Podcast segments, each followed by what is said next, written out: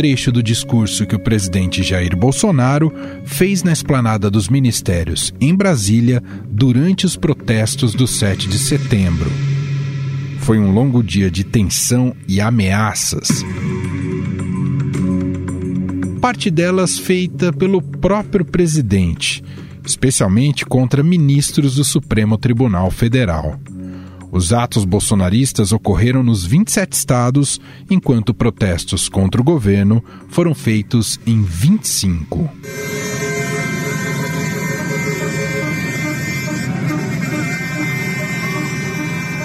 Desde cedo, alguns incidentes já mostravam o que estava por vir.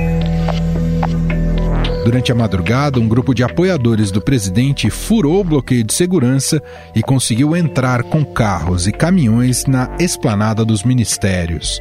Ao contrário do anunciado pela Polícia Militar do Distrito Federal, não houve um cordão de revista na chegada dos manifestantes ao local. Houve também conflitos durante a manhã, quando policiais cercaram o local para impedir a entrada de manifestantes em áreas cercadas. Os militares fizeram uso de bombas de gás lacrimogênio e foram chamados de covardes pelos manifestantes. Polícia covarde! Bomba, bomba, bomba, bomba! Corre!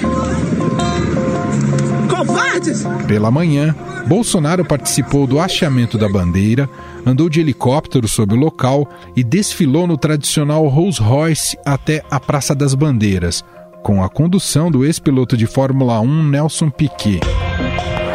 Muitas bandeiras dos manifestantes tinham caráter antidemocrático, pediam o fechamento do STF, a retirada de ministros e a intervenção militar. Eu cheguei na esplanada dos ministérios para acompanhar a manifestação em apoio ao presidente Bolsonaro por volta mais ou menos das 10 horas da manhã. Essa é a repórter de política em Brasília, Camila Turtelli. Ela acompanhou os protestos nas ruas de Brasília e nos conta mais como transcorreram.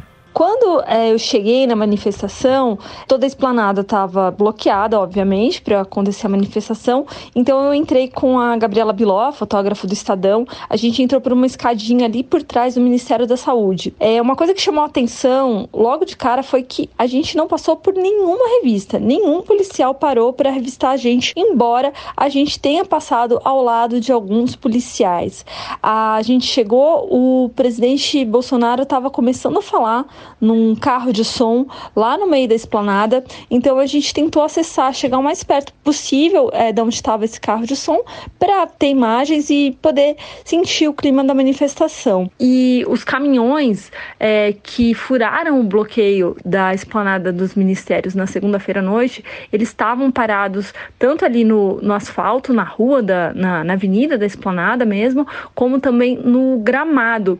E muitas pessoas estavam usando esses caminhões para se apoiar, para subir, para conseguir ter uma visão melhor do presidente. Então, assim, muito manifestante sem máscara, quase que a maioria de camiseta amarela ou enrolado na bandeira do Brasil. Muitos cartazes pedindo fechamento do STF, palavras de ordem contra os ministros do STF, principalmente o ministro Alexandre de Moraes. Muitos cartazes em inglês também tinham ainda cartazes pedindo o voto impresso, sendo que o voto impresso Congresso acabou de ser derrotado pelo Congresso, né? Seria, era para ser uma pauta vencida. É, e muitos manifestantes dizendo que estavam ali pela liberdade e contra o Supremo. É, outra coisa que, uma curiosidade, é que a conexão da internet ficou muito ruim ali na esplanada. Então, assim, até a gente estava tentando transmitir, mandar alguma coisa para o jornal, estava difícil, a conexão estava difícil.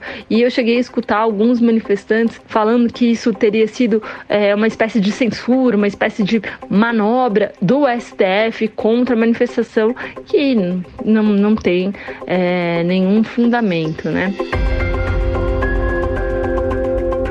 Quando discursou, além de atacar o STF, Bolsonaro soltou uma bravata que pretendia se reunir hoje, nessa quarta-feira, com ministros e os presidentes de outros poderes no Conselho da República. Amanhã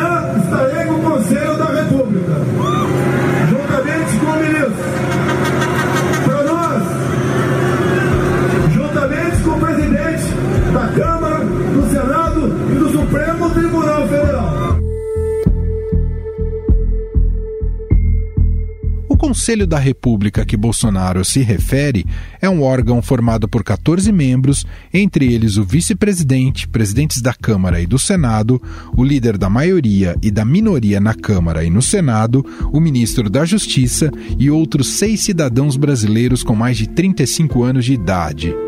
Tradicionalmente, esse conselho só é acionado pelo chefe do executivo em situações de crise. Entre suas funções está auxiliar o presidente sobre temas como intervenção federal, estado de defesa e de sítio e questões que ameacem as instituições democráticas. O conselho foi convocado pela primeira e última vez em 2018 pelo presidente Michel Temer para debater a intervenção federal na segurança pública do estado do Rio de Janeiro.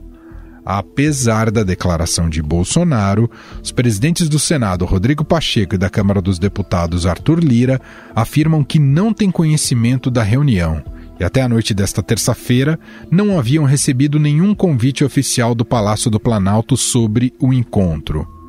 O que está convocado, na verdade, é o Conselho do Governo para esta quarta-feira, que é integrado pelos ministros do próprio governo e pelo vice-presidente Hamilton Mourão. Durante todo o dia, protestos contra o governo também ocorreram em 72 cidades de 25 estados. Em São Paulo foi realizado o tradicional Grito dos Excluídos no Anhangabaú. No Rio de Janeiro, os protestos foram no centro da cidade e em Brasília, na Torre de TV, onde foram ditas palavras de ordem contra o presidente e contra a ditadura militar. E não podemos deixar que o 7 de setembro vire o dia de apologia à ditadura militar.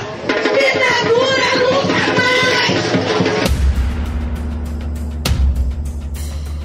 Mas a maior manifestação do dia ocorreu na Avenida Paulista e foi pró-governo.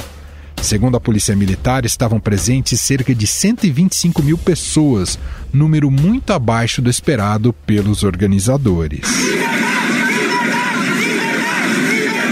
À tarde, Bolsonaro foi até São Paulo como havia prometido, para participar da manifestação na Paulista. O repórter do Estadão Túlio Cruz estava acompanhando o ato e nos traz um retrato de como foi a manifestação na capital paulista.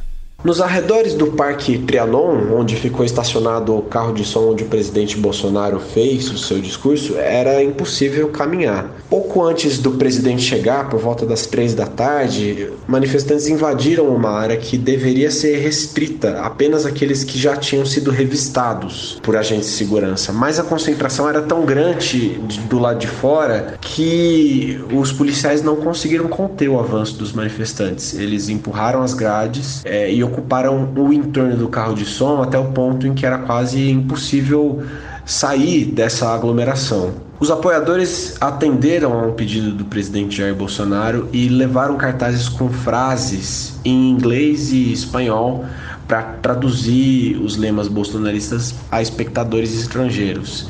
E a maior parte desses cartazes e também dos gritos de ordem pediam principalmente o fechamento do Supremo Tribunal Federal e também a renúncia do ministro Alexandre de Moraes, que já teve inclusive seu impeachment recusado no Congresso. Os ataques ao ministro Alexandre de Moraes foram inclusive os momentos em que o público mais vibrou com o discurso do presidente. Durante a dispersão, que começou assim que o discurso do presidente acabou, houve uma situação de confusão que os manifestantes, alguns manifestantes chegaram a cercar um repórter de TV e um cinegrafista. Começou com um pequeno grupo de duas pessoas que começaram a ofender o repórter. Em poucos minutos, mais de 50 manifestantes já estavam no local gritando palavras de ordem. Mas a polícia militar conseguiu chegar a tempo de escoltar os dois jornalistas, que foram levados até a portaria de um prédio até que a situação se controlasse. Diferentemente de Brasília, Bolsonaro citou o nome do ministro Alexandre de Moraes e direcionou críticas a ele. Não vamos mais admitir pessoas como Alexandre de Moraes continuem a açoitar a nossa democracia e desrespeitar a nossa Constituição.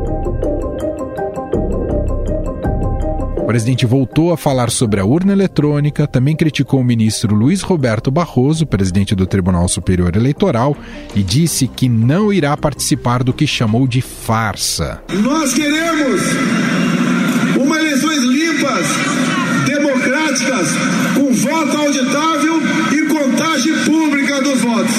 Não podemos ter eleições que parem dúvidas sobre os eleitores. Não posso participar de uma farsa como essa patrocinada ainda pelo presidente do Tribunal Superior Eleitoral. E dizer àqueles que querem me tornar inelegível em Brasília: só Deus me tira de lá.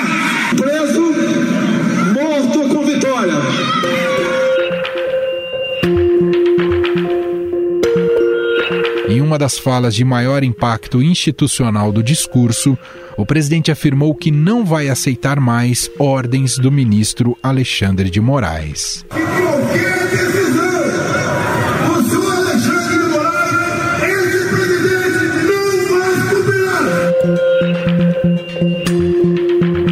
Os ataques do presidente nas manifestações já trouxeram consequências políticas.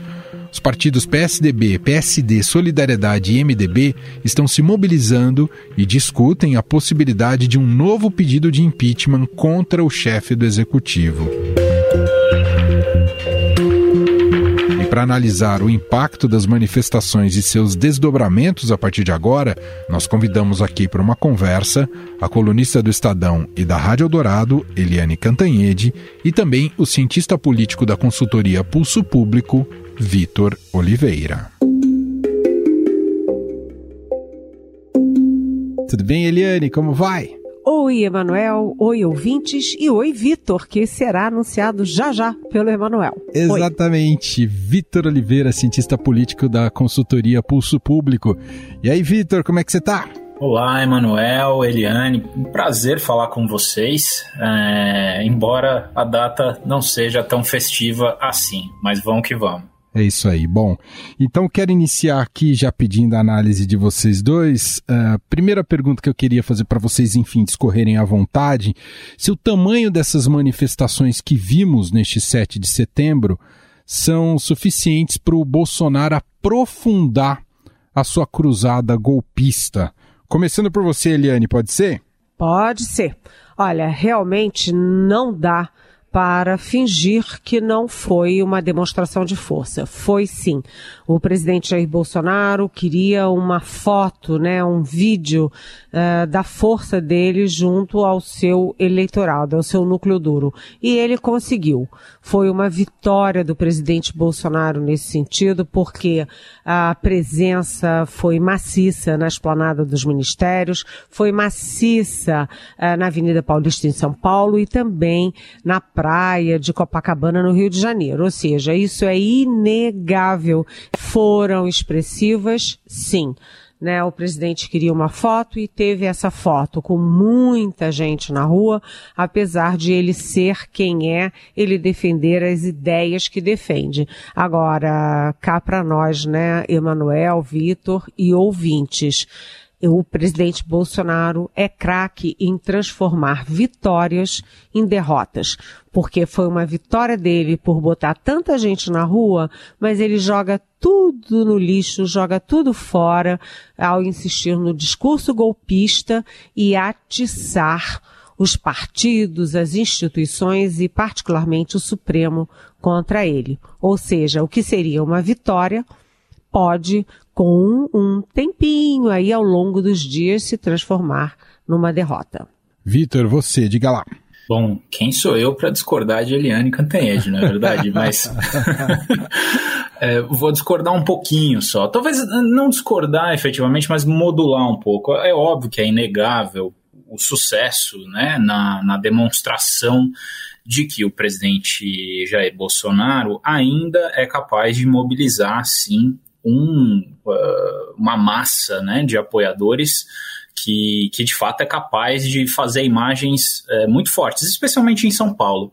Eu diria assim, embora eu tenha passado meus últimos anos em Brasília e saiba que para lotar a esplanada dos ministérios, é, sabe-se lá Deus quando vai ser possível fazer isso, porque é muito grande, né? a arquitetura é feita para parecer pequeno qualquer protesto. Ainda assim, eu acho que o que a gente tem que considerar aqui não é apenas o montante, a foto em si. Claro, o presidente vai usar essa foto, como ele mesmo disse, de púlpito, né, que vai fazer para pressionar é, os outros atores institucionais. Agora, é, acho que uma coisa muito importante para a gente prestar atenção, e acho que aí talvez venha um pouco da minha discordância, é que não basta só o momento, mas sim o como ele se relaciona com a expectativa. E a expectativa que foi criada era de uma coisa maior. Quando a gente compara né, os é, é, protestos em outras ocasiões que de fato mobilizaram muito mais gente, e quando a gente compara especialmente o nível de recurso né, para mobilizar essas pessoas, levar gente do Brasil inteiro para esses dois lugares, focalizando as manifestações, quando a gente leva isso em consideração, aí sim eu acho que o presidente Bolsonaro não sai só com uma demonstração de força eu acho que é o suficiente para estancar eventualmente uma sensação de fragilização, mas não me parece suficiente para trazê-lo de volta ao jogo no sentido de é, é, mostrar que tem mais poder, que pode mais do que outras forças políticas no Brasil. O que explica a adesão desse contingente de pessoas, que foi expressivo né, nessa terça-feira, em relação a uma pauta que não é uma pauta, digamos, de um Brasil real de problemas concretos, né? A gente está falando de destituição do Congresso, do, de ministros do Supremo Tribunal Federal, pautas antidemocráticas. Por que tanta gente vai às ruas para manifestar esse tipo de, de apoio, hein, Vitor? É, é, por onde a gente pode explicar isso? Ah, talvez se eu tivesse, se eu não fosse cientista político e sim psicólogo ou então teólogo, eu conseguisse uma explicação mais fácil, Emanuel. Eu acho que o que a gente consegue, o que a gente precisa entender é que o que move as pessoas, o sentimento que mobiliza as pessoas, né? Porque não adianta só as pessoas para uma ação política ser forte, né, uma ação coletiva ser decisiva, uh, influenciar de fato a política, ela não precisa ser apenas. A gente não precisa ficar só no alinhamento, não adianta todo mundo concordar. Que é um pouco o que está acontecendo com a oposição, né? Você tem um contingente muito maior de pessoas que, de uma certa forma, rejeita o governo e concorda até com o impeachment do presidente Bolsonaro. Mas o outro componente da ação coletiva, que é a mobilização, nesse daí ninguém bate o Bolsonaro nesse momento no Brasil.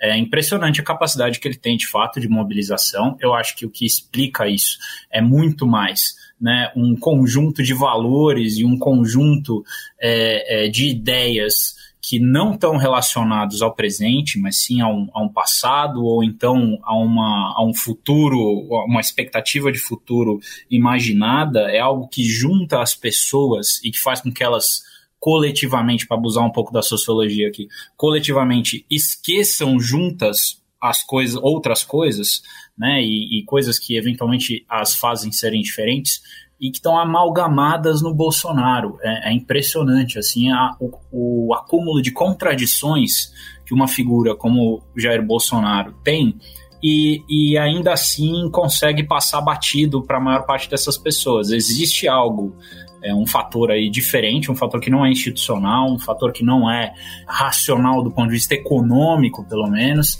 que mobiliza essas pessoas e que faz com que elas juntas esqueçam esses outros fatores.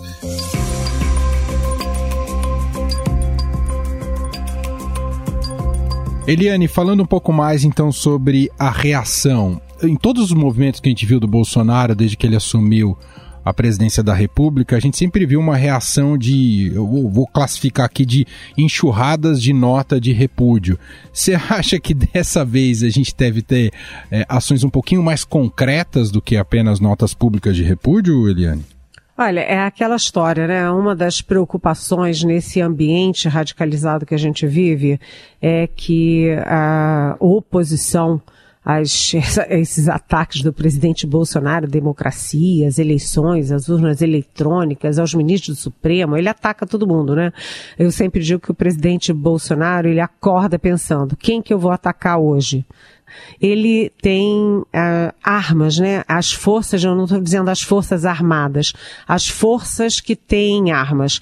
Então ele, a gente viu a longa discussão nessas últimas semanas de como parcelas expressivas das PMs estaduais estavam se mobilizando para apoiar o movimento pró-Bolsonaro. A gente viu o uso das forças armadas, pelo menos da imagem, do símbolo Forças Armadas a favor dele. Ele tem ligações, e isso eu não estou falando da minha cabeça, mas os fatos comprovam que ele tem ligações efetivas com as milícias do Rio de Janeiro. Portanto, o presidente tem armas e, não satisfeito, ele fez projetos inclusive decretos, medidas provisórias, etc., para criar um atalho no Congresso para armar a população brasileira. Né? Os antibolsonaristas não são muito de armas, não, mas os bolsonaristas adoram armas, fuzis, essas coisas, né? revólveres. Então ele tem armas. Do outro lado, a oposição a ele tem discursos e notas. Já teve uma reunião da cúpula ali do, do Supremo Tribunal Federal, os ministros do Supremo se reuniram e a expectativa é de que amanhã o presidente Luiz Fux, que aliás foi atacado diretamente pelo Bolsonaro hoje, de que o Fux fale em nome da instituição, em nome do poder judiciário. Além disso, a gente viu que o presidente do Senado, Rodrigo Pacheco, que tenta se mover como algodão entre os cristais, ele está assumindo uma posição cada vez mais pró-democracia, pró-instituições, pró-equilíbrio institucional. Então, é possível que o, o Rodrigo Pacheco também se manifeste. O Arthur Lira, presidente da Câmara, que tem um poder enorme, porque ele tem a caneta do impeachment, abre ou não o impeachment, isso depende dele, também ele dá sinais contraditórios. Ele vai para cá, vai para lá, e a gente está vendo que os partidos, um atrás do outro, já estão aumentando aí o tom em falar em impeachment. Então, o presidente põe muita gente na rua, põe os aliados dele na rua, mas é, é uma ação que acaba gerando reações. E então a institucionalidade se move também para dar um basta nessa, nessa essa aventura golpista é, do Bolsonaro. Vou emprestar aqui a expressão que o Vitor falou, Eliane, do universo de contradições. Nesse universo de contradições bolsonarista, como é que você lê, enxerga esse ressurgimento de Fabrício Queiroz, hein, Eliane? Ah, não, essa. Adorei você perguntar isso, Emanuel, porque é realmente inacreditável, é chocante como os bolsonaristas são capazes de endeusar Fabrício Queiroz nas ruas, né? Gente, pelo amor de Deus, né? O, lá atrás o Vitor falou aqui pra gente, né, que não é psicólogo, né? Nós não somos, né, Vitor, nem psicólogos, nem psiquiatras para entender essas, essas é, manifestações de massa. Mas cá para nós, endeusar o Fabrício Queiroz, que era o líder da ali, o operador, líder não, né? Porque o líder era a família bolsonarista, né? Mas uh, ele era o operador das rachadinhas dos gabinetes dos Bolsonaros, né? No, do presidente Bolsonaro, dos três filhos do presidente Bolsonaro que tem mandato. E aí a turba bolsonarista endeusar esse sujeito que foi preso, inclusive, que estava escondido na casa do advogado do presidente, realmente é, eu acho que nem psicólogo dá jeito, viu?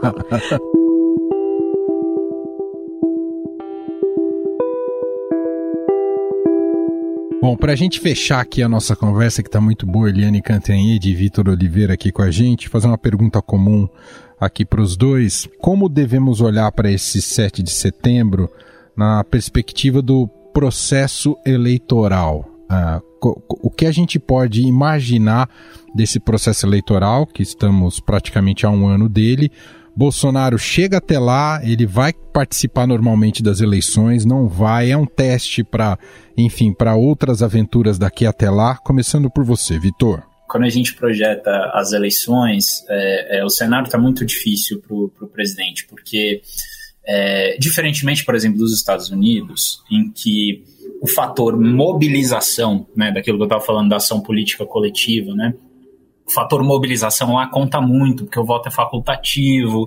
Além disso, assim, você tem uma simetria muito grande na, na, na capacidade que os eleitores têm de se fazerem presentes, uh, tanto que deu toda aquela polêmica em função da votação pelo correio e tal, diferentemente do que, do que acontece lá, aqui, de uma certa forma, a gente parte do, do pressuposto que a maior parte do eleitorado vai comparecer. E quando ele for comparecer, essa diferença que a gente viu nas ruas hoje a favor do presidente, de uma certa forma, que é essa capacidade de mobilização, ela é menor. Essa é uma vantagem que ele perde. Né? E, e, desse ponto de vista, uh, uh, o que a gente tem visto uh, nas pesquisas, mas não apenas nas pesquisas, quando a gente olha para frente e imagina o quadro econômico, imagina o quadro de instabilidade política as dificuldades que o Brasil vem tendo para lidar com a pandemia ainda, né, mesmo já melhorando, né, felizmente a questão do número de mortos que tem caído, mas ainda em patamares absurdos para o Brasil, tudo isso, né, a memória desse período terrível de dois anos, né, praticamente dois anos e meio que a gente vai ter quando chegarem as eleições, isso daí vai pesar muito contra o, o, presidente. Agora, pesa a favor do presidente também o fato dele ser o incumbente, dele ser o atual presidente, né? E, e, a gente sabe que, que isso é uma vantagem competitiva muito grande, porque o presidente vai poder usar máquina, porque o presidente vai poder arrancar uma série de compromissos de outros atores políticos, mobilizar pessoas para fazer campanha, usar os aparelhos do Estado, como por exemplo a televisão, que já vem sendo utilizada, enfim tudo que ele puder fazer, e mais um pouco que ele tem feito, ele vai, ele, ele vai tentar. Ainda assim, é uma situação cada vez mais complicada para o presidente, no sentido de, ter a certeza da sua vitória. Uh, não estou dizendo que o presidente deixou de ser um ator competitivo, não é isso. Mas ele definitivamente não tem a certeza da vitória dele, o que é um, um fator ainda, acho que, de sucesso da democracia no Brasil, e por isso mesmo ele atenta contra a realização das eleições voltou a falar hoje no discurso sobre a não participação e a não aceitação eleitoral. Então, acho muito difícil a gente sair para um cenário, a menos que haja uma solução de compromisso, uh, sem o Bolsonaro estar tá liderando as pesquisas, eu acho muito difícil que a gente tenha uma, uma eleição normal né? Que a gente tenha um, uma situação eh, de normalidade antes e depois das eleições, infelizmente. Aliás, antes de passar para você, Eliane, esse é um ponto positivo que a gente precisa dizer das manifestações esse 7 de setembro, que elas foram muito mais pacíficas do que se anunciava, e acho que é um, nesse sentido é um ponto positivo. Mas, voltando ao tema da pergunta, você imagina o Bolsonaro passando a faixa caso derrotado, Eliane? Do ponto de vista eleitoral, é, eu acho que há um ano das eleições, um ano e um mês, a gente pode dizer que as pesquisas de hoje não representam muita coisa, não. As pesquisas de hoje não mostram o que vai acontecer. Eleição é processo, eleição não é momento. A pesquisa é o retrato do momento e a gente tem muita água debaixo dessa ponte até outubro de 2022. O que a gente tem hoje é o presidente, ex-presidente Luiz Inácio Lula da Silva nadando de braçada e tem o Bolsonaro aí com a caneta na mão, né, os recursos, as, os vagas, a, a, tal da compra de votos, né? Mas tudo isso vai sofrer a corrosão das campanhas. Então, no caso do ex-presidente Lula, por exemplo, o presidente Lula está muito confortável hoje, porque com o presidente Bolsonaro errando tanto e errando o tempo inteiro, o foco está muito nele. Mas quando a campanha começar, o ex-presidente Lula vai conviver com a volta do mensalão, a volta do petrolão, a volta da prisão, do Zé Dirceu, eh, da Dilma Rousseff, dos erros da Dilma Rousseff, etc a campanha é, vai ser também muito dura contra o Lula. E contra o presidente Bolsonaro, eles contavam muito, né, os bolsonaristas, o Planalto, os articuladores e marqueteiros do presidente, que a coisa fosse ficar fácil, porque, afinal das contas, já a pandemia está passando, as coisas iam melhorar. E as coisas não estão acontecendo assim. Primeiro, porque 580 mil mortos não é trivial. É muita coisa e o presidente Jair Bolsonaro produziu uma tonelada de provas contra ele na pandemia contra máscaras, contra vacinas, contra isolamento social. Além disso, a CPI está mostrando né, todas as negociatas pela vacina, o descaso, um desgoverno assustador. E o governo contava muito com a economia, mas as previsões do PIB caem mês a mês a inflação dispara, os juros que eram confortáveis já também saíram do controle e você tem o desemprego altíssimo e a recuperação muito lenta e você tem crise hídrica, crise energética, gente na rua. Ou seja, de onde o presidente vai tirar voto? Só na ideia é, muito abstrata do combate ao comunismo? Isso tem um núcleo duro, que é esse que foi para a rua hoje, mas não convence a maioria da população e do eleitorado. Portanto, acho que a gente vai ter muita surpresa ainda na eleição de 2022. Muito bem. Eliane Cantanhede, colunista do Estadão, da Rádio Dourado. Muito obrigado, viu, Eliane? Muito obrigada. Foi um prazer conversar com você, Manuel, com você, Vitor.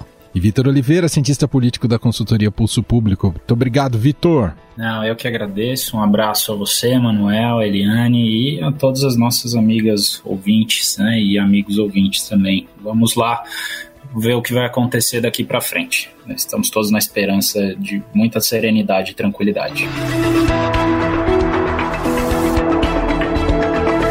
Estadão Notícias. E este foi o Estadão Notícias de hoje, quarta-feira, dia 8 de setembro de 2021. A apresentação foi minha, Emanuel Bonfim. Na produção, edição e roteiro, Jefferson Perleberg, Ana Paula Niederauer e Júlia Corá. A montagem é de Moacir Biasi, o diretor de jornalismo do Grupo Estado, João Fábio Caminoto. O nosso e-mail, podcast.estadão.com. Um abraço para você e até mais.